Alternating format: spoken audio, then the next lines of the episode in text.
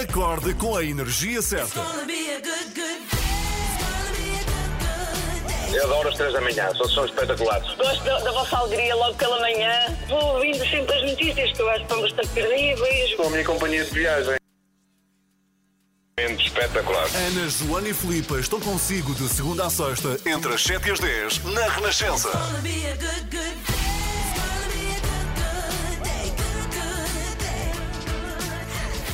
7 horas 12 minutos, muito bom dia, seja bem-vindo. Hoje é dia 28 de abril. Haha, 28 de abril de 2019, portanto não há muito tempo. Pois não, há dois anos. O mundo assistiu à maior noite de sempre, The Long Night, o episódio mais épico de Game of Thrones e arrisco-me a dizer de todas as séries de todos os tempos. fã. fã, fã. A 28 de abril de 2019, 12 milhões de pessoas assistiram ao mesmo tempo ao terceiro episódio da última temporada da Guerra dos Tronos, multipremiada série da HBO. E foi neste episódio que aconteceu o mais inusitado de sempre. Nenhuma das personagens favoritas dos fãs morreu. Algo que acontecia sistematicamente. The Long Night é o episódio mais longo da série, com duração de 82 minutos. Acontece em Winterfell e retrata a batalha entre o exército dos mortos e os exércitos combinados de todos os reinos dos vivos. Sem querer fazer spoiler, embora já tenha passado dois anos, mas há quem não tenha visto a série, este episódio de Game of Thrones mostra como é nas mulheres que renasce a esperança do espectador em vencer a morte. Uma hora e meia depois, só respiramos quando a salvação chega de uma miúda que durante tantos episódios nem nome tinha. Recordamos um bocadinho dessa cena, não há diálogo.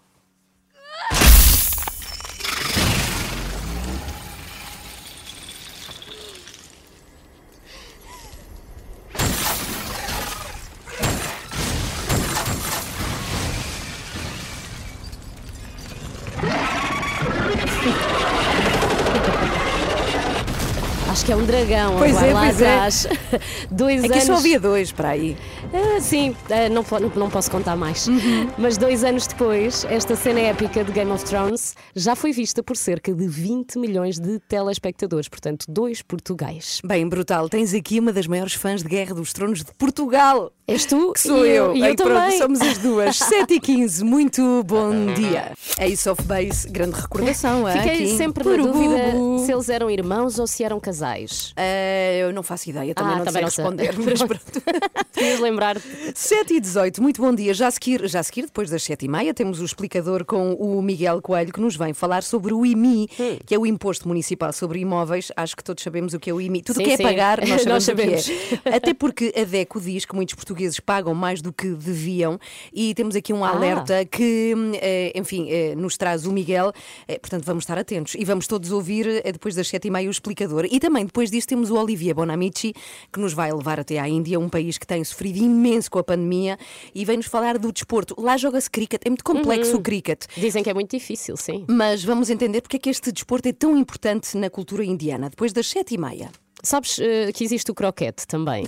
É verdade, Não. descobri há pouco. É verdade. nos cocktails o Jo- croquete. Joga-se em Portugal o croquete. Não. É uma espécie de mini cricket, é Não verdade. posso, o Juro. Tal- talvez, o, talvez o Olivia saiba explicar também. Olha, e já, já daqui a pouco vamos até Itália, porque vamos fazer uma massa. Não sei se estou com um bom sotaque italiano, mas estou a fazer aquilo com as mãos, sabes? A juntar os dedos. Sim, sim. Uma massa italiana. Pois é, pois as mãos assim. É a nova, a, nova, a nova massa viral do TikTok. Está bem, és a Filipa Galrini para ouvir já a seguir com receitas, receitas italianas. Galrone. Agora a Kelly Clarkson aqui nas três da manhã. Muito bom dia, está na Renascença. Uma ótima quarta-feira, boa semana. Joana, Ana e Filipe. Às 3 da manhã estão consigo até às 10. Confirmamos, cá estamos. Muito bom dia, bom giorno. Buongiorno, vamos falar de pasta. Vamos, lá. Temos Mas de falado pasta mesmo para comer, não é, É para- dinheiro. É. Sim, sim, também podia ser, era bom. Temos falado muito de TikTok por aqui, não é? Temos em Portugal o rei do TikTok, Capinha, de seu nome. Porém, Capinha, que eu tenha reparado, ainda não fez esta nova receita do TikTok. Eu vou explicar. As receitas no TikTok, para quem não sabe, tendem a ter muito sucesso porque mostram sempre a pessoa a fazer refeições muito rápidas e com poucos ingredientes. Perfeitas para quem, como eu, não pesca nada de cozinha. E ontem, a passear pelas notícias, eu leio o seguinte título: Receita do TikTok que pode fazer em 30 segundos. Pronto. Ui! Ganharam-me. É como leres Espera aí, aquilo do. tri- 30 segundos. Já estás a anotar. Tô, tô. é como ah, quando lês assim: perca peso em dois dias. Pronto, para quem quer perder peso. E, e para mim é, é receitas. Esta nova receita tem muito, muito queijo. Leva só massa, queijo e molho de tomate. É uma espécie de lasanha, mas com melhor aspecto. Usas a massa rigatoni, que é uma massa larga em forma de rolo. Ah, pensava que era uma música, não é? É um tipo de música massa rigatoni. Rigatoni. Ah, no meio do rolinho, recheias com queijo, muito queijo. E não é queijo feta, é mesmo aquele queijo flamengo gordo. Sim. Vai ao forno e quando passamos da forma para o prato. É loucura. Vemos o queijo a derreter-se, assim numa espécie de mini vulcõezinhos. E parece um bolo. Lo- Outra coisa boa, parece um bolo, mas de lasanha. Portanto, só coisas boas aqui no meio. É rápido, poucos ingredientes, parece um bolo, tem mini vulcões de queijo. Se quiseres fazer esta receita, eh, basta pesquisar no Google lasanha em massa favo de mel ou honeycomb cake pasta. Espetacular. Espetacular. É, espetacular. Vai passar a ser a receita que vou fazer quando receber, receber, eh, amigos em casa. Portanto, Ok. ficam já todos avisados. Quando lá chegarem, têm um Mas bolo de lasanha. jamais, jamais digas que viste no TikTok e Não, não, fui eu 30 que segundos. inventei. Claro, Não, não, demoraste que 3 horas na cozinha. 3 Sim, horas. Sujei muitos pratos e pronto, suei enquanto cozinhava. 7 e 24 Bom dia, está com as 3 da manhã. Este é o Ciro que toca aqui na Renascença, perto de mim. Hoje é dia de. Desculpa, mas vais ter de perguntar. Hoje com o chefe. Uhum. Ah, o será chefe. que há pasta rigatoni? Eventualmente, rigatoni não, eu acho que é muito simples para a carta do chefe que temos, que é um chefe, enfim, com muita classe. É o chefe Rui Paula. Ah. É, eu quero recordar que na semana passada o convidado foi teu, Filipa, Uhum. e foi assim. Walter Ugumem, se já és um escritor conceituado, para que estragar tudo a cantar? é, mais forte, é mais forte do que eu. Não sei, é assim uma decorrência do banho, começa logo no início do dia e depois tem essas refrações, vão ficando essas coisas, ao, não, não consigo conter. Também é verdade que algumas pessoas gostam, Eh, não sou só eu. eh, o- o- é bom quando sabemos que estamos errados, mas não estamos errados sozinhos. Há, há pessoas que, que estão convictas do mesmo erro. E então acontece por isso. E então também deve- tens, também tens amigos na música. Tenho muitos amigos na música. Foi exatamente por ter amigos na música que me lixei com essas coisas da cantoria. Tão bom, tão bom. Walter Ugumem foi o convidado da Filipa na semana passada. Hoje é o chefe Rui Paula, Ai, a quem ai. eu tenho a tarefa de perguntar, entre outras coisas, porque, por, porquê do preço de alguns produtos na carta. Nomeadamente, ele tem rabanadas a 16 euros. É, pá, será que justifica? Depois lá É está, vocês perguntar. querem que lhe pergunte se são banhadas a ouro e daí o preço. Isso é quase uma ofensa. É depois das nove e meia. Começa o seu dia com as 3 da manhã e fica par com o mundo na Renascença. Cá estamos aqui consigo, muito bom dia. Já a seguir temos o explicador com o Miguel Coelho. Vamos falar sobre IMI, porque a DECO diz que muitos de nós estamos a pagar mais do que devemos. E então o Miguel vem explicar-nos como é que eh, podemos pedir uma nova avaliação. Portanto, vai ser muito importante. Ainda o Uhum, Olivia bastante. Bonamici, que nos leva até à Índia. Vamos falar de cricket. E esclarecer se sempre existe um croquete Ah, por favor. além de um cricket. Por favor. Eu acho que sim. Manhã de quarta-feira, estamos na última semana de abril. Tu não notas que hoje o país, pelo menos as pessoas que já vimos hoje, é, que se respira uma atmosfera assim Diferente, otimista? melhor, tu sim, não sim, achas? Depois acho. do presidente ter optado por não prolongar o estado de emergência, terminou o estado de emergência. Aliás, ainda ontem Hum. o meu marido viu isso e disse assim: Filipa. Capacita-te, acabou o Covid. Tens que continuar a ter cuidado, mas já não vai haver nova Ah, vaga. por favor, eu adorava que o Mário, teu marido, tivesse razão, mas temos que ter cuidado. Isto é muito Claro. importante. Nestas alturas é que temos que ter, não, não queremos voltar para trás, mas de facto vai ver hoje, vai acordar, vai para a rua e vai ver que se respira a alegria na rua. Eu acho isso. Eu acho que se sente assim. Mesmo que atra- atrás da máscara estamos felizes. Sim, sim, temos é a máscara à frente. Maroon 5 para ouvir agora aqui na Renascença. Bom dia. Maroon 5, muito bom dia. Vamos lá ao explicador desta manhã.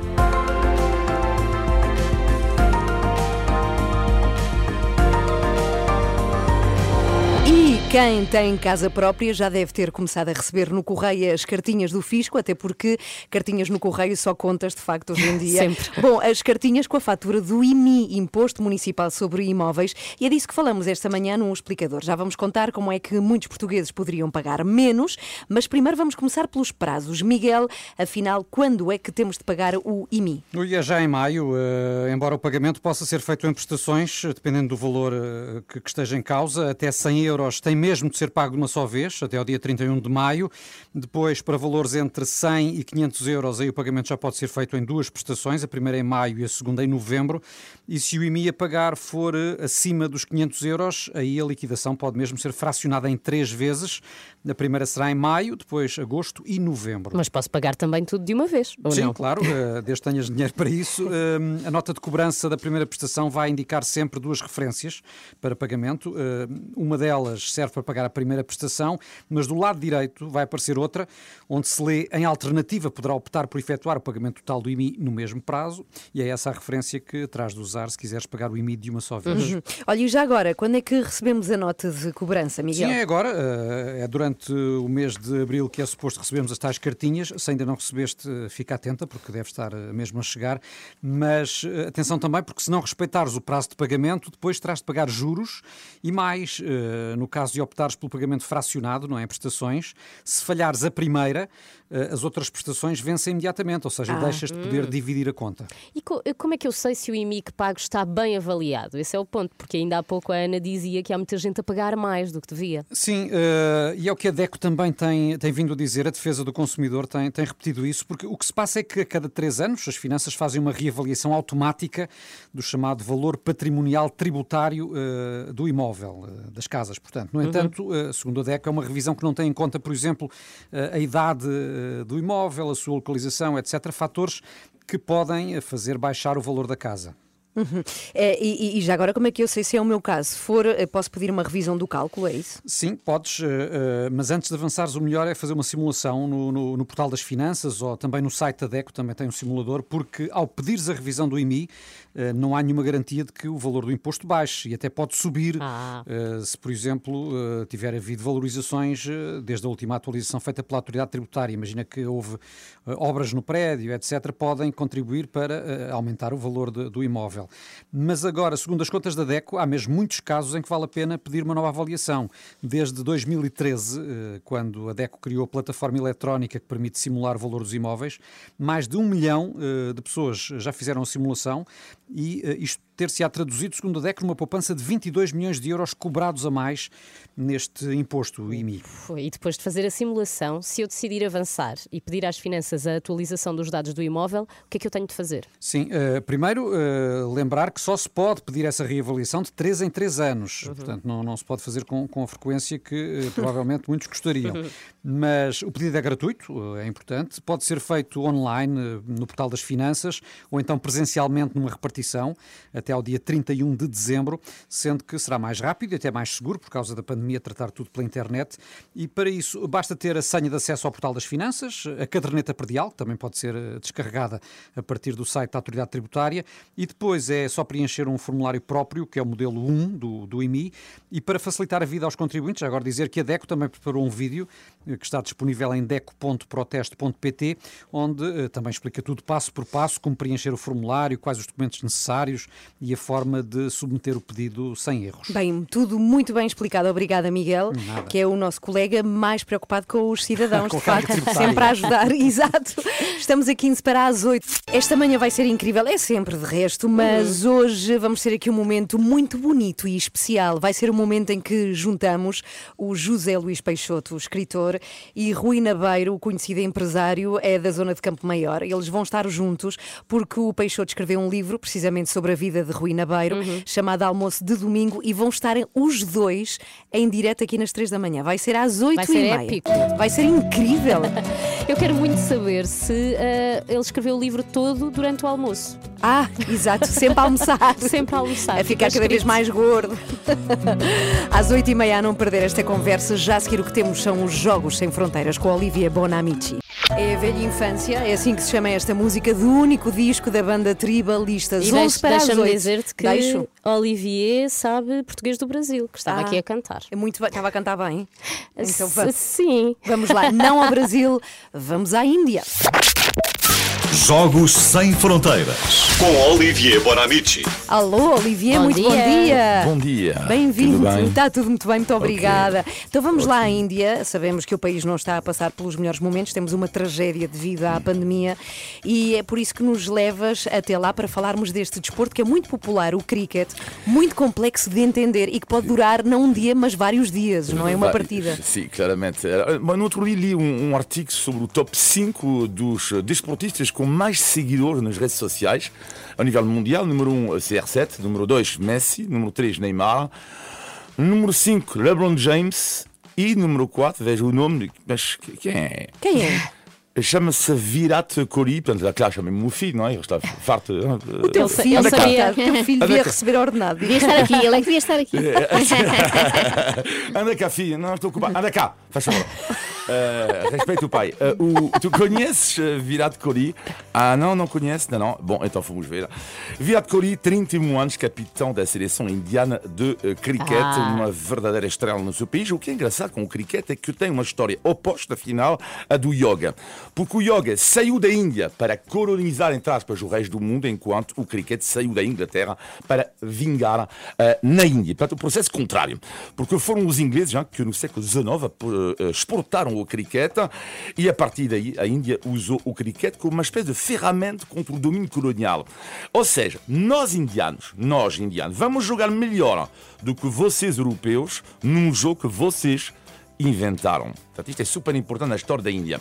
E ainda hoje, eh, há poucos desportos, afinal, isto é super estranho, porque muitas vezes ouço falar da China, dos esportistas chineses, mas a Índia, que é o segundo país com mais habitantes no mundo, é muito raro dizer, olha, quanto conhece um eh, atleta indiano a nível mundial? Não, quase ninguém conhece. E aliás, na história, estava a olhar, na história da Índia, desde o início, tirando o hockey em campo, a Índia teve apenas uma medalha de ouro na história dos Jogos Olímpicos, que é muito pouco. E vocês podem imaginar que num país de 1.300 milhões de habitantes, o que pode representar a indústria do cricket. Porque, porque, por exemplo, em Portugal, uma boa audiência são quê? 2 milhões de pessoas, Sim, já, não é e na mau. Índia? Bom, na Índia são 400 milhões logo, hein? 400, 500 milhões. Bom. E o que é engraçado é que o cricket na, na Índia é tão popular que eh, no último Mundial, o Jornal I, eh, Jornal I eh, em Portugal, pronto, eh, o repórter estava em Londres e de repente ele quer apanhar um táxi. Táxi, ninguém. Bom, táxi, favor, ninguém. Eu digo, o que é que se passa, caramba? E depois ele percebeu, já estava, os taxistas lá, em Londres, quase todos são indianos, paquistaneses e bengaleses, estavam todos a ver a, a, a da televisão Ah. o Mundial de Cricket e, e ele não conseguiu apanhar o táxi. E também aqui há uma experiência super curiosa, eu não sei se ainda é o caso, porque eu não vou lá desde a pandemia. Mas eh, em Lisboa, frente ao Hotel Mundial, hotel magnífico, com vista magnífico, magnífica, na Praça Martim Muniz, estou a passear um dia, de repente, tranquilamente, tac, tac, como o filho. Tac, tac, o teu assim, filho. é assim que o Olivier passeia. Tac, tac. E lá, de repente, quase recebo uma bola de cricket na, na cara.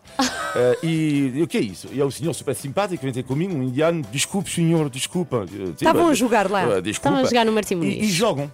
Há o hábito, isto é espetacular ao fim de semana, eh, mesmo durante a semana, no- mais no final do dia, eles jogam cricket na Praça Martim Muniz.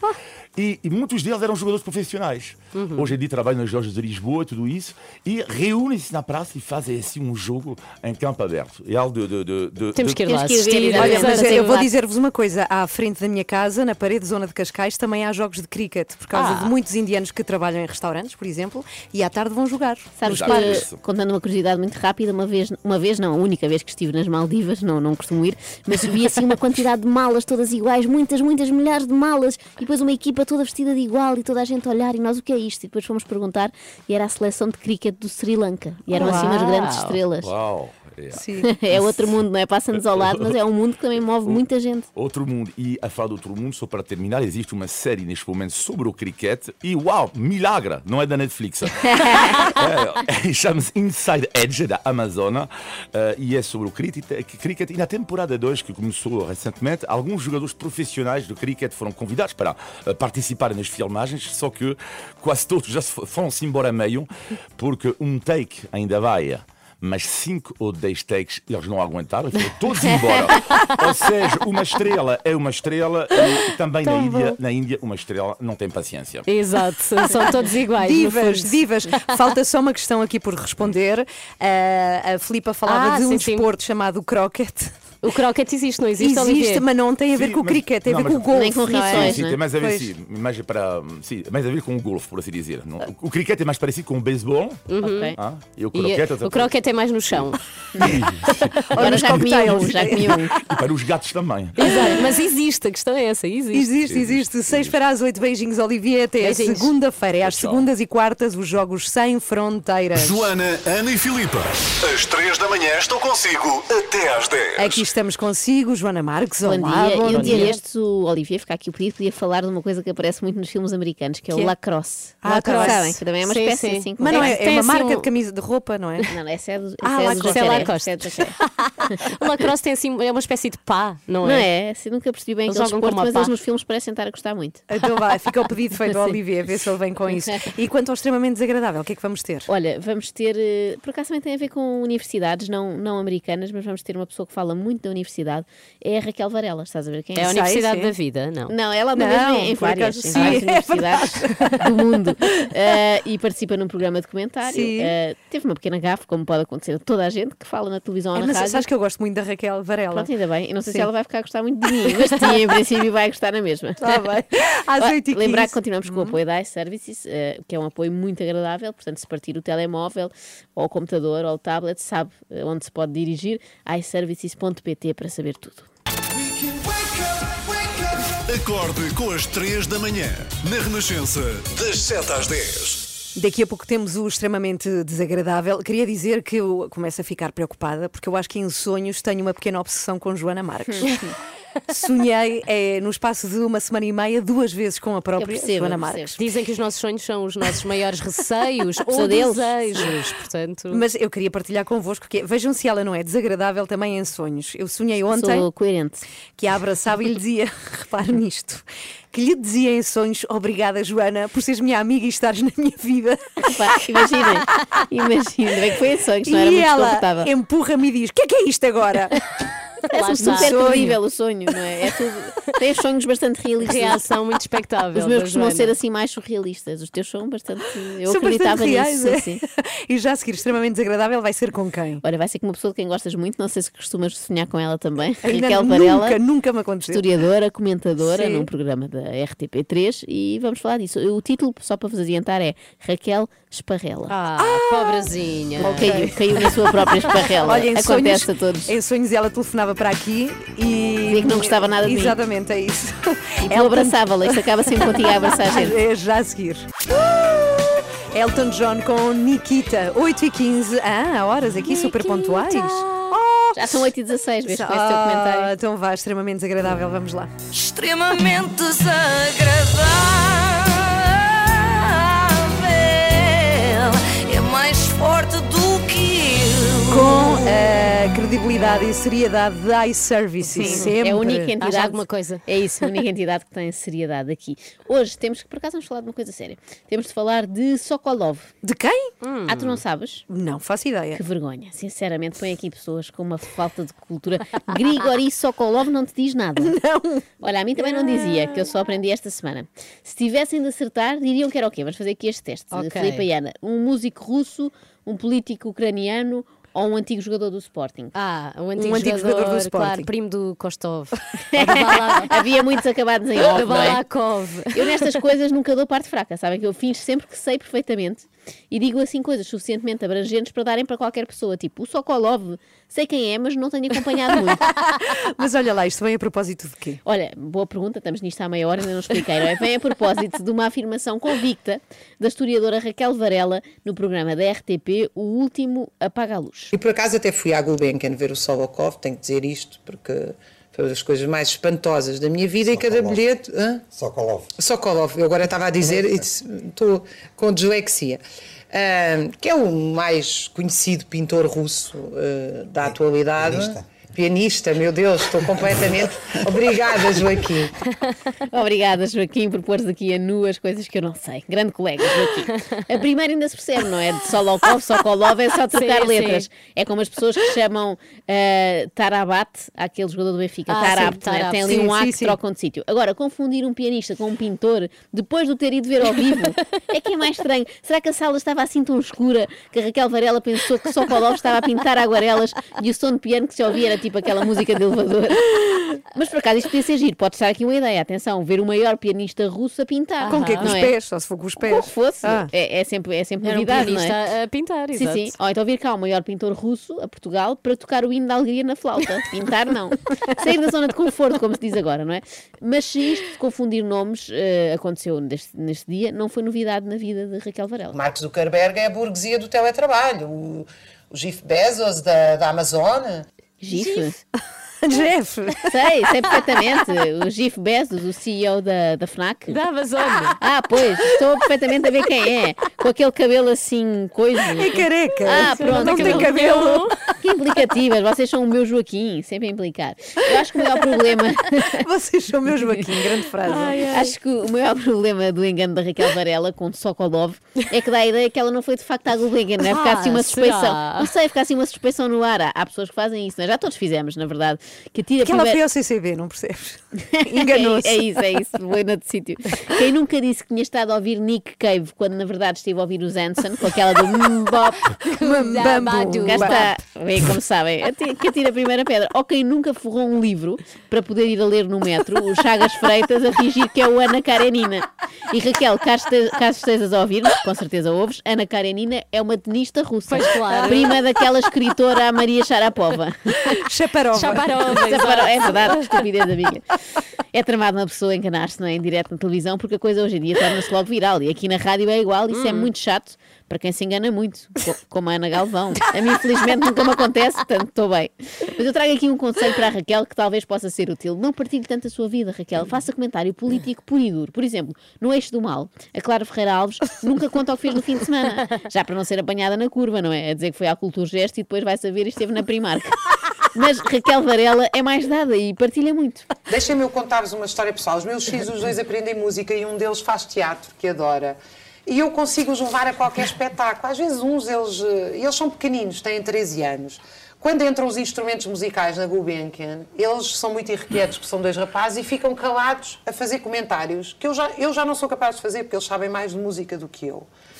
Já é estranho eles ficarem calados a fazer comentários, porque são duas coisas à partida contraditórias. É mental, são Assim, comentários olham um para o outro, não é? E depois são irrequietos porque são rapazes. Isso Também, Adoro. também, também é uma explicação, também é uma explicação. Mas, portanto, se eles sabem muito música, mais até que a Raquel, para a próxima é melhor perguntar-lhes assim: "Oh, filhos, este Sokolov toca o quê? É piano ou é guache? mas nem só de lazer fala a Raquel Varela, ela também nos conta tudo sobre a sua vida profissional, mas mesmo tudo, e a toda a hora, qualquer tema serve para a Raquel falar do seu trabalho. Querem ver, por exemplo, segurança social. E eu gostava de lembrar aqui uma coisa, muita gente lá em casa eventualmente não sabe, uma das minhas áreas de estudo na academia é a sustentabilidade da segurança social. E eu publiquei um livro quando nós tínhamos um milhão e meio de desempregados, dizendo que nós íamos ter falta de trabalhadores. Então, se for um assunto completamente diferente, sei lá, a guerra colonial? Nós não estamos em paz com a guerra colonial e não é por falta de investigação histórica. Não é a área da Inês, é a minha. Só o meu grupo de estudos do trabalho na Nova já fez N livros sobre os massacres na guerra colonial. Não é a área da Inês, mas é a minha. O meu grupo na universidade é melhor que o teu. Eu quero dizer algo sobre a Ritalina, porque é um assunto, aliás, a minha parceria com o psicanalista Coimbra de Matos começou justamente por uma conferência em torno disto. De quem? Da Ritalina. Vá lá que aqui não se confundiu. Podia ter achado que Ritalina era uma trompetista brasileira. E esta questão do incentivo salarial, eu gostava de chamar a atenção, isto é um estudo que eu própria coordenei para a Ordem dos Médicos, A Raquel Varela é o típico caso de habilitações a mais para a função. Com tanta coordenação de investigação académica, para que estar ali na televisão a falar com leigos? Eu tenho um projeto de estudo das relações laborais eh, deste sindicato, do CIO, eh, em parceria com a minha universidade. Esta foi só porque achei graça a ideia de haver um sindicato do, CIO, CIO, não é é? o CIO é onde do se inscrevem CIO? as gatas. Ah, é o CIO, achei que era o CIO. E as gatas podiam inscrever-se lá quando estivessem naquela fase. Bom, a Raquel Varela parece que está sempre a apresentar o seu currículo, não é? Não vá algum olheiro de historiadores estar a ver. Hum, toda a minha eh, ligação à universidade, primeiro na Faculdade de Direito de Coimbra e depois aqui em Lisboa, Uh, sempre estive contra as propinas, inclusive em lugares onde fui eleita como representante dos estudantes. Só faltou acrescentar, também sou fluente em inglês, francês e alemão, mas isso as pessoas já devem ter depreendido, porque a Raquel viaja muito, sai do país quase tantas vezes como aquelas em que faz questão de lembrar que sai do país. Da- Na Universidade Portuguesa, eh, e eu conheço bem outras universidades do mundo, quero dizer com muita consciência, eu sempre fiz o meu trabalho de forma muito internacional. Eu agora estive a trabalhar em Munique. É assim na Universidade de Munique, onde eu estou agora. Eh, os professores universitários saem e comem maçãs. Eu fiz umas 20 viagens para a Alemanha no espaço de dois meses, porque trabalho e para mim é mais rápido ir à Alemanha do que ir ao Porto às vezes. Sobretudo porque eh, tenho o privilégio de viajar muito. Eu lembro-me já de ter visitado vários países e às vezes as pessoas nas conferências delicadamente nos convidam para jantar e há assim uma espécie da Índia ao Brasil. Há sempre uma Guernica que identifica mais ou menos uma determinada origem social. O quê? É tudo bom. Mas eu deixei para o fim esta que é a minha favorita, a teoria da Guernica. Agora explica. Não Sim. é má, não é má. É difícil explicar, terá Pois. que ser a própria Raquel. Mas pronto, ela viaja muito pelo mundo e vai, vai chegando a estas conclusões. Mas não é a minha teoria favorita da Raquel. Eu prefiro uma que lhe ocorreu quando esteve na Madeira, a propósito do Cristiano Ronaldo. Estava um dia destes na Madeira, lá nas minhas levadas, subidas e descidas. Normal. eh, Da minha e pensei, já sei porque é que o Cristiano Ronaldo é um bom jogador. Porque a Madeira é em socalcos e montanhas. Eh, na verdade, a ideia até me veio por causa de um testemunho histórico que eu estava a recolher da construção de uma escola a seguir ao 25 de Abril. E ele dizia: Bom, nós estávamos a jogar a bola e o grande desafio era não deixar a bola ir por aí abaixo. E é muito interessante porque talvez nós tenhamos um dos maiores jogadores do mundo, porque ele aprendeu a ser jogador nas condições mais difíceis Sim, a descer, sempre a descer. Faz todo sentido. Eu acho que a Raquel está mais uma vez a fazer confusão aqui de nomes. Quem corria ladeira abaixo atrás de uma bola era o Pauleta. Ah, nos Era um Açores? queijo. Nos Açores, e era atrás de uma bola de Limiano, ou que é, não é? Terra Nostra, não sei, deve ser terra, Açores é Terra Nostra, não é? Outro Sim, conselho, é ainda- a Terra Nostra, é, é. outro conselho ainda mais importante é este: eh, cite menos, Raquel, porque isso diminui drasticamente a possibilidade de errar, não é? Como eu aqui, que já ia confundir Terra Nostra e Limiano. A Raquel Varela sofre de excesso de citação, citação precoce. Terry Eagleton, que é um filósofo da cultura que eu gosto muito, e há um livro que eu quero aconselhar e espero que possam no editar, que é do Goran Tiborn, que é a História Mundial da Família. Perry Anderson diz isso. Eu tenho que reconhecer uma coisa. É, O Pierre Bouet, que é um grande historiador francês, quem dizia no futuro estamos todos mortos, mas nós agora estamos todos vivos. Eu, eu venho inspirada por um texto do Brecht chamado Cinco Dificuldades no Escrever da Verdade. Primo Levi é um químico, escritor, que se tornou muito conhecido porque a sua trilogia, que começa no Se Isto é um Homem, e eu acabei de ler a biografia, a autobiografia dele, o Sistema Periódico, porque ele é químico. Aliás, apaixonei-me por química. Ela é muito citada. É. É, é. está sempre citada. Raquel Varela está, portanto, apaixonada por um primo, um primo Levi, não é? Ah. Sente química por um químico. Eh, eu cá, em termos de citações de químicos, só sei aquela do nada se perde, tudo se transforma, não é? Mas é pouco impactante, porquê? Porque toda a gente sabe. O Walter Benjamin tem uma frase, cito de cor, que nós, eh, para evoluirmos, temos que travar a história. temos que parar o comboio da história. No caso, Hum, no, caso, no caso da Raquel, basta parar o comboio das citações, já está bom. Ou saltar com ele em andamento, porque está-se a ver que mais tarde ou mais cedo vai descarrilar. Há quem exiba o dinheiro que tem, não é? Comprando um descapotável e fazendo muito barulho para toda a gente olhar na rua. Já a Raquel exibe conhecimento. Ela não passa por nós a acelerar, ela só quer que a apanhemos quietinha a ler o jornal. eu estava a ler a semana passada no Independent No Independent. Quem diz ler jornal diz revista, não é? Sim. Eh, e não pode ser a TV Guia. Tem de ser uma revista internacional eh, que se possa folhear em, em território estrangeiro. Nos Estados Unidos eu estava a ver uma banca de revistas enorme e todas falavam do protecionismo de Trump e o The Economist trazia em Uma revista inglesa. Vai lá que o moderador explicou para os burros lá de casa que só compram a sábado em vez da Economist e nunca foram à Gulbenkian nem ver os patos, nem ouvir Rachmaninov, o famoso cantor sueco. extremamente desagradável.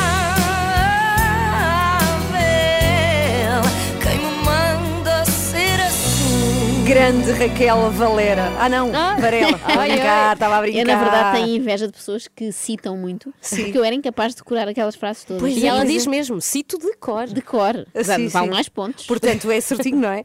Ah, o, ah, extremamente desagradável com o apoio da iServices, até fiquei baralhada, com, onde encontra os melhores iPhones recondicionados do mercado, equipamentos como novos Grade A+, 100% funcionais e livres de operadora. Olha esta música? Para relaxar. É de quem? É da Zélia Ou será Lésia? Estava a tentar fazer isso. Duncan! Candum. Zélia Candum. Aqui na Renascença, bom dia. Quando e como quiser. Na app, em podcast, no site, on demand. Renascença, a par com o mundo, impar na Agora música. que ninguém me incomode, que vou ler um livro. O livro começa assim: O passado tem de provar constantemente que existiu. Há muita realidade a passear-se por aí, frágil, transportada apenas por uma única pessoa. Se esse indivíduo desaparecer, toda essa realidade desaparece sem apelo, não existe meio de recuperá-la. É como se não tivesse existido. Esta é a primeira página de Almoço de Domingo, livro de José Luís Peixoto, um romance baseado na vida de Rui Nabeiro. E não é que temos os dois como convidados aqui Oh, neste meu programa de Deus. rádio? Se calhar saímos e ficam só eles. Ah, isso era ótimo. Ficamos Bastava, bastava. Então, o Renato Duarte está em Campo Maior, foi ter com Rui Nabeiro. José Luís Peixoto está aqui em estúdio connosco. E vão juntar-se em direto e vai ser um momento lindo. Épico. Sim, senhora, vai ser já a seguir Vai a não de perder. artifício. Olha esta música já tão épica, antes de ver tudo. Então vamos lá. Antes de os ouvir, temos Bon Jovi. Cá está. Joana, Ana e Filipa. Às três da manhã estão consigo até às 10. Aqui estamos consigo com José Luís Peixoto. Olá, bom dia, bem-vindo. Bem-vindo. Olá, bom Olá. Hoje sobre o livro Almoço de Domingo, eh, de José Luís Peixoto a contar a vida do Rui Nabeiro, mas romanceada. José Luís, como é que foi o primeiro encontro com o Rui Nabeiro? Foi ao telefone? Foi presencial? Como é que isso foi? O primeiro encontro foi logo presencial. Uh, na altura, uh, em 2019, em setembro de 2019, uh, chegou-me um contacto uh, que uh, Rui Nabeiro queria encontrar-se comigo. Eu fiquei muito surpreendido e, e nem fiz perguntas. Uh, comecei logo a marcar a, a data, porque, pronto, fosse o que fosse, queria ouvir em pessoa. E, e lá fui a Campo Maior e foi aí que nos encontramos e foi aí que me falou de, de quanto gostava que, que fosse escrito um livro. Uh, na altura falava-me de uma biografia, mas eu senti que uma biografia era um trabalho histórico e que eu não, não me sentia competente para o fazer e foi numa, num segundo encontro que lhe propus justamente escrever um romance, que é algo que eu tenho bastante mais experiência, mas a partir das suas memórias. E pronto, e o resto é história e o livro já está aí. está aí para ser lido, mas indo só ao título e sem revelares muito da história, porque é almoço de domingo. Uh, bem, o almoço de domingo é, é, é o, é o ponto mais forte de, de, de toda a narrativa e, e, e posso dizer, acho que neste momento, que tem que ver com um almoço de família, isso pronto, entende-se, porque normalmente os almoços de domingo são sempre esses almoços de família, mas que neste caso tem a ver com o aniversário da- do protagonista, que, que, que que no, no romance é uma personagem, mas na, na realidade é o, é o Rui Nabeiro, não é? e que, que fez 90 anos no dia 28 de, de março. O, o livro anda à volta dessa data, que é uma data tão redonda, que calhou exatamente num domingo e, incrivelmente, aqui passando as fronteiras da, da realidade e da ficção, foi muito curioso porque eu imaginei esse almoço de família e depois tive a oportunidade de estar presente nele, eh, o que para mim foi uma honra incrível. E correspondeu às expectativas que tinhas correspondeu escrito. bastante eh, eh, e, e foi até de uma forma um pouco excepcional no sentido em que eh, como, como é óbvio, este ano, eh, pronto, essa celebração e esses encontros foram todos muito marcados por, pela situação da pandemia que estamos a viver. Ainda assim, é curioso porque eh, o almoço de domingo tinha sido uma liberdade criativa que eu tinha tomado, porque o próprio Rui Nabeiro me tinha contado que normalmente esse encontro de família no seu aniversário era ao jantar. No entanto, este ano, eh, excepcionalmente, ac- acabou por acontecer ao- ao- no almoço o que não teria acontecido se, se tudo tivesse decorrido de forma normal. Por isso, incrivelmente, a minha previsão, que na altura era uma especulação, acabou por se concretizar. Concretizou-se. E qual foi a coisa mais inesperada que o Rui Nabeiro te contou? Aquela que tu pensaste, meu Deus, isto aconteceu, não posso crer. Bem, há muitas histórias que, que são impressionantes e que me impressionaram a mim particularmente, logo à partida, por se tratar de uma pessoa que nasceu em 1931 e que viveu uma vida muito diferente da minha, eh, e talvez diria que as histórias ligadas com o contrabando são as mais fortes, não é? Porque estamos a falar ali de uma realidade de Campo Maior colada com a fronteira de Espanha e que nos anos 60, 50, 40 até, que, que Rui Nabeiro já, já começou a ser ativo nessa década. Um, pronto, são, são muito marcantes e são, são muito impressionantes. E não é que vamos ter com o próprio comendador Rui Nabeiro, em Campo Maior, onde está Renato Duarte. Olá, Renato, bom dia. Olá, meninas, bom dia. Olha, confesso que já estou um bocadinho nervoso porque estamos aqui de ao lado, eu estou aqui ao lado de um tesouro nacional, é o protagonista aqui desta história, deste almoço de domingo. Rui Nabeiro está mesmo aqui ao meu lado. Bom dia. Bom dia. Muito obrigado por me ter recebido aqui, é uma honra. Não, para mim também é uma honra ter aqui. Uma honra e um privilégio. Olha, a, pergunta que tenho, a primeira pergunta que tenho para lhe fazer é: quantos cafés é que bebe por dia? Temos todos muita curiosidade para saber. É quatro cafés por dia é a média minha hoje. E o que é que o médico acha disso? é? Encontra-me forte. Exatamente. Então, Tem outros cuidados com a sua saúde, não é, é algo que sei. Fez agora, ainda estamos a tempo de lhe dar os parabéns, muitos parabéns, 90 obrigado, anos. Faz hoje um, faz um mês, portanto, obrigado, obrigado. Ainda por cima com uma vida tão, tão recheada. Gostou do livro, do resultado final? Gostei. Diga a verdade. Sinceramente. Só estamos aqui porque, nós. Porque realmente não há dúvida nenhuma. Primeiro apreciei com quem estava. Uhum depois de apreciarem, a pessoa quando aprecia e gosta, a coisa nunca sai mal. Estamos aqui na mesa, sentados à mesa do Sr. Comendador, e foi aqui que teve algumas dessas conversas com foi aqui, José Luís Foi aqui nesta mesma, foi aqui nesta mesa. Uhum. Um num lado, outro no outro, a Ana Silva. E como é que foi? Foi-lhe contando a sua vida, os episódios, ele ia fazendo perguntas, como é que a dinâmica aconteceu? Essas coisas depois passam a ser quase naturais, já é uma coisa tão natural, tão coisa que o tipo ele também estava bem munido de elementos, porque tem de facto um portfólio de. Fez uma boa pesquisa e chegou aqui já com a lição bem estudada, não, não é? Não há dúvida nenhuma que é, é uma pessoa trabalhadora, é um bom escritor e, portanto, não podia fazer má figura. E, e quando o escolhi foi para fazer ele e eu também boa figura. Claro, Sr. Comendador, partilha aqui o protagonismo neste almoço de domingo com esta terra onde nós estamos, não é? Confunde-se um bocadinho o Rui Nabeiro, Campo Maior, não sabemos muito bem onde é que começa um e acaba o, o outro. Vive bem com isso, com certeza? Sem dúvida. Sem dúvida nenhuma. Campo Maior para mim é, é tudo porque é a terra dos meus pais, é a terra onde, onde eu nasci e, ao mesmo tempo, foi aqui que realmente, se tivesse no outro lado, talvez não, pudesse, não tivesse acontecido. Mas aconteceu também porque eu tenho aqui como vizinho aqui os nossos amigos espanhóis. Claro. E realmente foi o nosso negócio de inicialmente começou muito, muito ligado ao mercado espanhol. Queria perguntar-lhe aqui uma coisa. Na página 39 deste almoço de domingo diz: Hei de ser um rico diferente do que há por aí.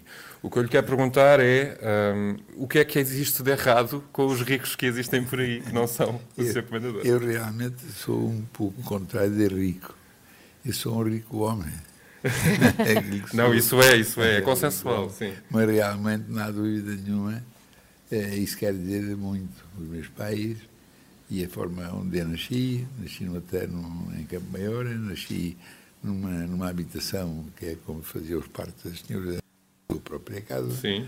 E não há dúvida nenhuma que nesse momento, quando veio o nascimento, eu já era o terceiro. E depois vieram ainda mais dois. E depois um, o quinto acabou por falecer. Mas não há dúvida nenhuma que que isso dava-me um pensamento diferente de, das outras pessoas. Que está habituado, está habituado a dividir pouco por muitos, não é? é? E eu acho que isso também é uma ferramenta importante para enfrentar estes tempos complicados que estamos todos a atravessar Sim. e gera aqui uma grande empresa e conseguiu passar por tudo isto sem despedimentos, sem layoffs, sem Sim. diminuir salários. Foi daí que trouxe essa sabedoria Sabe, que lhe permite é agora... Que na minha casa e na casa onde eu nasci, Sim. dormiam os meus pais e dormiam mais os filhos, no, no mesmo quarto. Isso, de facto, eu sempre fiquei com ela aqui marcada. E, de facto, queria ser, ter meios para poder ter uma casa em condições e que os meus filhos cada um tivesse o seu quarto. Porque, realmente, um casal privado na sua intimidade com claro. filhos, não há dúvida nenhuma que é algo que, que a mim não não me entrava cá bem dentro.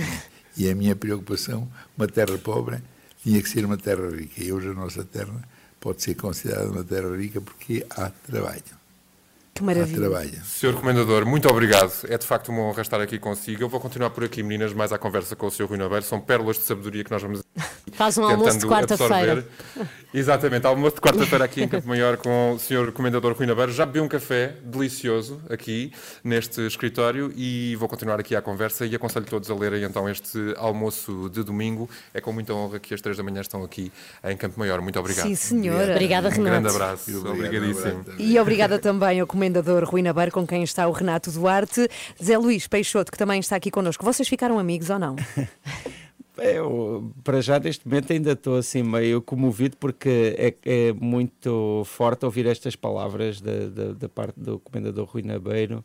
Ahm, eh, sinto que. Pronto, são, para mim é, é, é uma gratificação enorme, não é? Tendo, tendo feito este livro, tê-lo como protagonista, ter eh, também de, de certa forma de tentar entrar na sua cabeça, na sua história e eh, para já acho que é a primeira vez que um protagonista de um romance meu me tece elogios. Os outros não falam muito. Enfim, é, é- é muito bom. Para já fico já contente de ter vindo aqui só para ouvir Oh, estas palavras. bom. Mas gostavas de repetir a experiência agora? Pensas em mais romances históricos deste género? É muito. É, que é uma experiência realmente muito forte. Esta experiência vem na sequência de um romance que escrevi e que tinha como protagonista José Saramago, também foi uma Uhum. pessoa muito importante neste país e, e muito especialmente muito importante para mim, que eu conheci quando ganhei o prémio com o nome dele. E, e efetivamente, eh, neste caso, ter efetivamente ter realmente a pessoa que, eh, pass- eh, que passou pelas experiências a partilhá-las comigo é, É diferente, pronto, com é- certeza. É, é muitíssimo forte. Chama-se Almoço de Domingo, o livro de José Luís Peixoto. Obrigada, José Obrigada. Luís, por estar connosco Obrigada. aqui nesta manhã. Beijinhos, grande Beijinhos. livro. hein? Fica aqui a proposta das três da manhã. Ora, muito bom dia! Estamos a cinco minutos para as nove, ainda estamos a recuperar desse grande momento com José Luís Peixoto e o comendador Rui Naveiro. Foi lindo, lindo. Aconteceu aqui nas três da manhã. Hoje é dia de. Desculpa, mas vais ter de perguntar mais à frente. Hoje com o chefe Rui Paula. És tu. Ui. És tu. Tanta coisa para perguntar. As Pergunta se perguntas. nos, nos oferece um almocinho. Ah, não vou Ah, perguntar. eu essa era lata. ótima. Não tenho lata, não tenho Não, lata. não é perguntar, é obrigar. Não, não, não, Obrigar simpaticamente. Isso não vou perguntar. Vocês já meteram aqui perguntas sobre os preços do menu, que eu acho sempre uma coisa que jamais pergunta. Hum, rabanadas. Mas ok, ok. Vai ser depois das nove e meia. Às três da manhã, mantenha-no a par com o mundo no caminho para o trabalho. Como se fosse café para os seus ouvidos. Na Renascença, entre as 7 e as 10. Já a seguir, vamos recomendar-lhe uma reportagem que pode evitar. Bem, este programa de rádio, há pouco Miguel a contar como é que podemos evitar pagar mais Acontece no tudo IMI. aqui. E daqui a pouco vamos contar-lhe como é que pode eh, evitar ser enganado pela internet nas suas compras online. Vamos contar-lhe Este tudo já. a programa torna as pessoas mais ricas. É Sim. serviço público. Sim, sim. Chegam ao fim do programa e têm mais 5 euros na carteira, todos os dias. Só de Imaginem ouvir, ao fim do mês. só de ouvir. Sério? Estás a enganar os Experimentem, façam esta experiência. que fraude. Muito bom dia, está com as 3 da manhã com Filipa Galrão. Com- Sou eu, mas és tu, não fui Há muito eu. tempo que ninguém tinha este entusiasmo todo contigo, Filipe, confessa. Joana Ah, Marques. Os teus filhos, A minha claque, a minha claque. Diz bom dia também. Para quem mim nos ninguém ouve. faz uh. Vá lá, uhul! Obrigada, obrigada. Joana. Bom dia, obrigada, obrigada, obrigada. E Ana Galvão. Cá estou! Para lhe contar que está agora a fazer um ano que pela primeira vez na vida, atenção, primeira vez na vida, eh, tirando bilhetes de avião, que é quase obrigatório, fiz compras através da internet. Nunca tinha feito. Pois Eu é, tu eras muito antiquada nisso. Muito! Mas depois ninguém te para agora. Agora ninguém me para, mas no início eu quero contar que me deixei levar por umas fotos muito engraçadas, já tinha contado aqui isto, por peças de roupa de baixíssimo preço, é, tudo a indicar que vinham de Portugal, é, ou pelo menos da Europa, e eu achei-me espertíssima, não é? Então encontrei coisas tão giras e tão baratas, foi a descoberta do século. E obviamente caí nisso, mandei, mandei vir umas camisolas e umas sandálias e vieram muitos meses depois da China uns panos de cozinha e uma chanata, cha- chanata, tudo de péssima qualidade e nada a ver com a fotografia. Bom, Ah. após receber, procurei a empresa na internet para me queixar e pedir o dinheiro de volta e eh, qual foi a minha surpresa? Porque a empresa já não existia. Ah, pois, elas desaparecem Pois é. rápido. Pois, e como a mim também foram enganadas muitas outras pessoas num esquema chamado dropshipping. Depois fiquei a saber como é que isto se chama. Tem nome e tudo, portanto eu fui tão vulgar. O meu caso foi mesmo vulgar. Produtos que se apresentam como portugueses, mas que afinal vêm de outros destinos, quase sempre da China. E fiquei a saber como se chamava este esquema e como funciona com uma reportagem de uma colega nossa aqui eh, da Renascença, a Inês Rocha, que há uns meses investigou este fenómeno de burlas na internet. E a Inês descobriu muitas histórias. Aqui está um bocadinho desta reportagem. Produtos pareciam interessantes. Pareceu-me bastante fiável. Pareceu um site fidedigno. O choque ainda foi mais tremendo quando eu os vi. Fiquei furiosa e percebi que era uma fraude. Estávamos em maio de 2020. Os dias eram todos iguais. Ana estava a fazer scroll no Facebook quando viu um anúncio a uma loja portuguesa de calçado.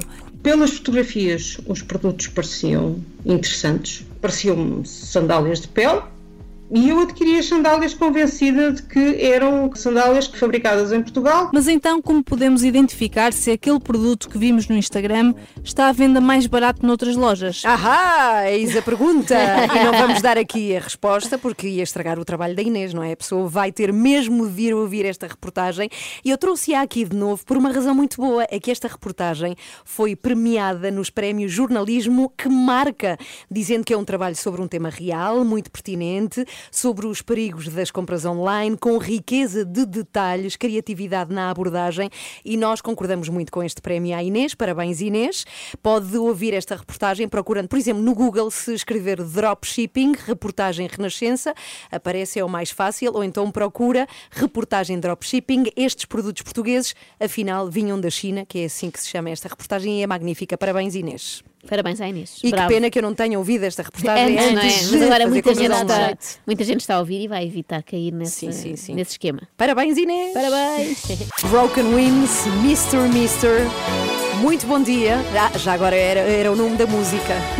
Temos agora o nosso espaço de comentário hoje com o Henrique Raposo, sempre dia. connosco às quartas-feiras. Ah. Olá, Henrique, bom, Bom dia, dia. bom dia. E vamos falar aqui de um assunto que vai incomodar um bocadinho a Joana Marques, que Ai, tem a ver com a agressão. doenças? Sim, é- não, é Porto. É Ah, doenças é e uma depois doença, é também é uma do doença. Porto. É uma doença que eu tenho, mas está controlada.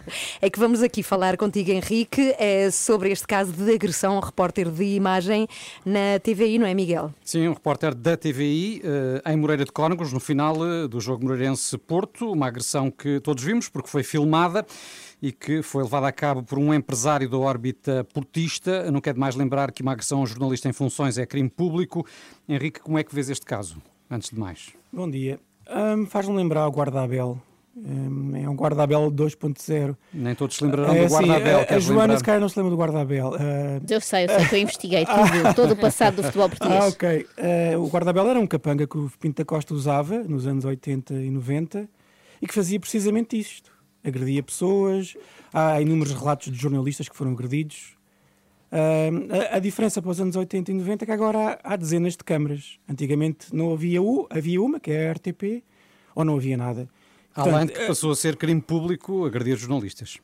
Pois, é, é, tenho ouvi- a história que tenho ouvido é que as autoridades esportivas vão retirar a licença de empresário ao cavalheiro em questão.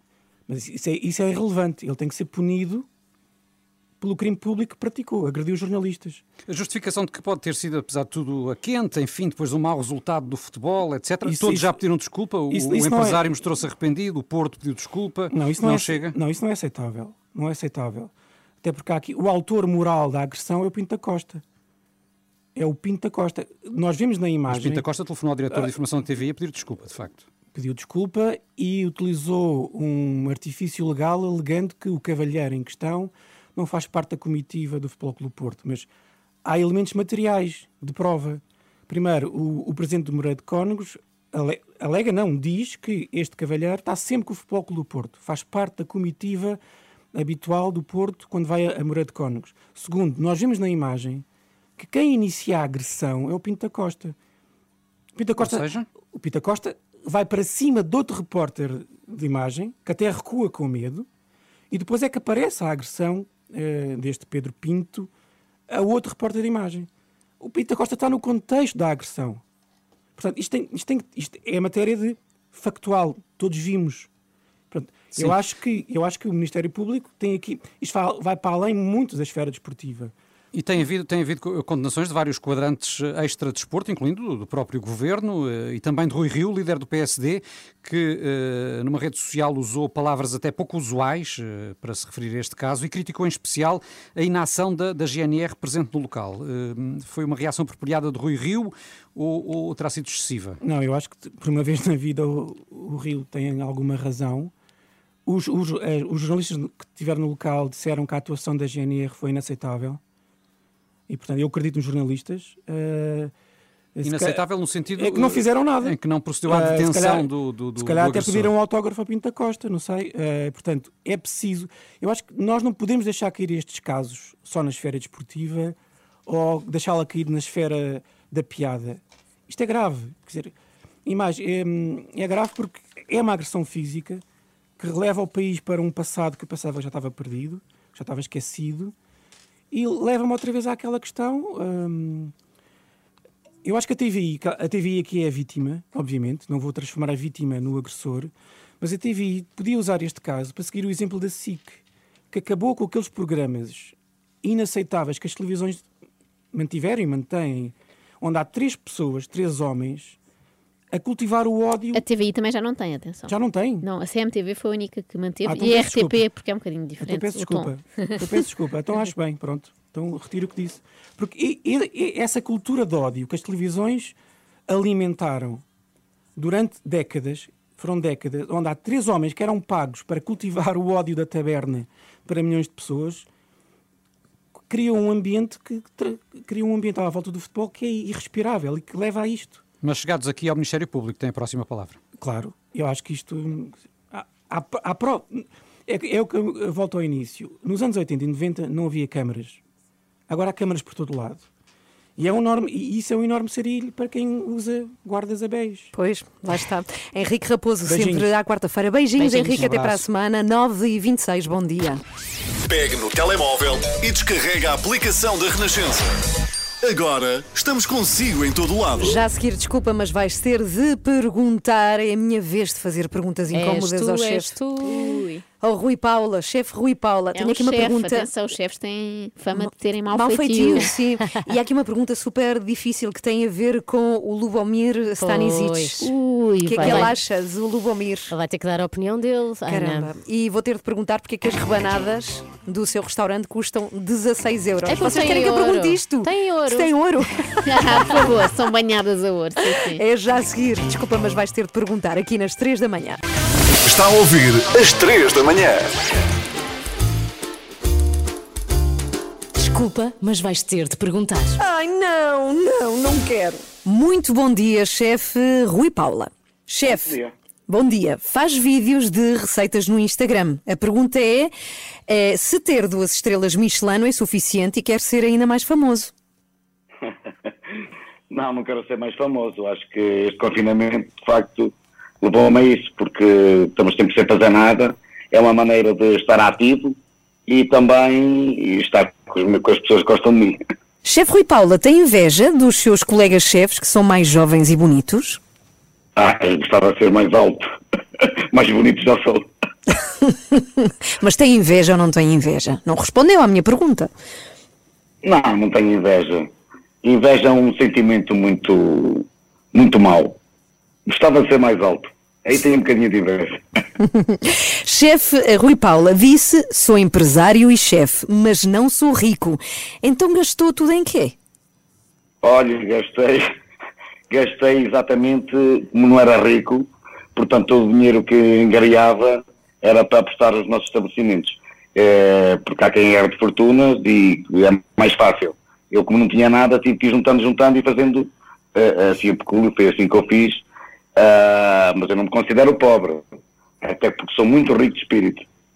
Qual é a sua opinião sincera, mesmo sincera, sobre o chefe Lubomir Stanisic? Mesmo sincera, portanto é uma pessoa que eu não me identifico. Não tem nada a ver comigo. E fico por aqui. Cada um tem a sua maneira de trabalhar. Eu não me identifico com, com, com ele, portanto tenho outros chefes que me identifico bastante. Por acaso com ele não me identifico. Mas porquê? Porque exatamente não me identifico. Porque a, a maneira dele, dele fazer as coisas acho que não são as, as portanto as que eu me pauto na vida. Chefe Rui Paula, sei que no passado já vendeu automóveis, quer dizer que está habituado a vender gato por lebre, não é? Também, se for preciso. Sei fazer isso muito bem. Mas assim, mas o que me dá mais assim prazer mesmo é vender alguma coisa que seja boa. Porque, de facto, quando não é bom, andamos ali um bocado a patinar. Agora, eh, se o artigo for, for bom mesmo que não seja excelente, ponho assim mesmo a brilhar. Vi que no seu restaurante DOP uma rebanada custa 16 euros. Porquê? Banhada a ouro, é? É banhada a ouro. é banhada a ouro, exatamente. Por acaso é, tem assim, um, tem assim uns ovos moles e tem assim uma, uma, uma- uns, uns. Está a ver aqueles carros, os, o, é compram um carro, por exemplo, de, de 5 mil euros, mas depois gasta uma fortuna, que é os tuning. A rabanada é cheia de tunings. Mas não perde o sabor. O sabor está lá, o sabor está lá. Aquele sabor de memória. Bem, vamos à última pergunta que eu vou ver só agora. Cá está ela. Adorava ir à casa de chá da Boa Nova. O chefe oferece-me um almoço ou tenho de pagar? Ofereço um almoço. Eu ofereço um almoço a pessoas que trabalham bem. E como tal, já que não foi, ainda não foi nenhuma vez. Não. Ainda não foi nenhuma vez, então está oferecido almoço. Já agora, ainda sou mais, mais abrangente. Ofereço um almoço a si e a todos que estão aí. Aí, somos muitos. Obrigada, obrigada, chefe Rui Paula. Muito obrigada Estou e a bom bater dia. palmas. Calma, Yeah. calma, que eu Joana Marques, calma, calma. Conseguimos, Vamos já para lá. Então, que horas são? Let's 9h40. Se arrancarmos agora, almoçamos no Porto. Elas fizeram tudo isto para arranjar um almoço Sim, na sim. casa de chá. Já Olha. agora fica em Matozinhos e a vista é incrível, é espetacular. Como diria Rita Pereira, boa Quarta-feira! quarta-feira! 20 para as 10, já agora também dizer que o vídeo com o chefe Rui Paula também está disponível no site da Renascença e eh, nas redes sociais. E ele é incrivelmente simpático. Até Obrigada, chefe. Matosinhos. Estamos muito contentes porque nesta manhã vamos falar de cultura e de viagens. Uhul! Vamos falar já a seguir com o administrador da Best Travel, o Carlos Batista, que está connosco. É 8 segundos para estarmos com ele.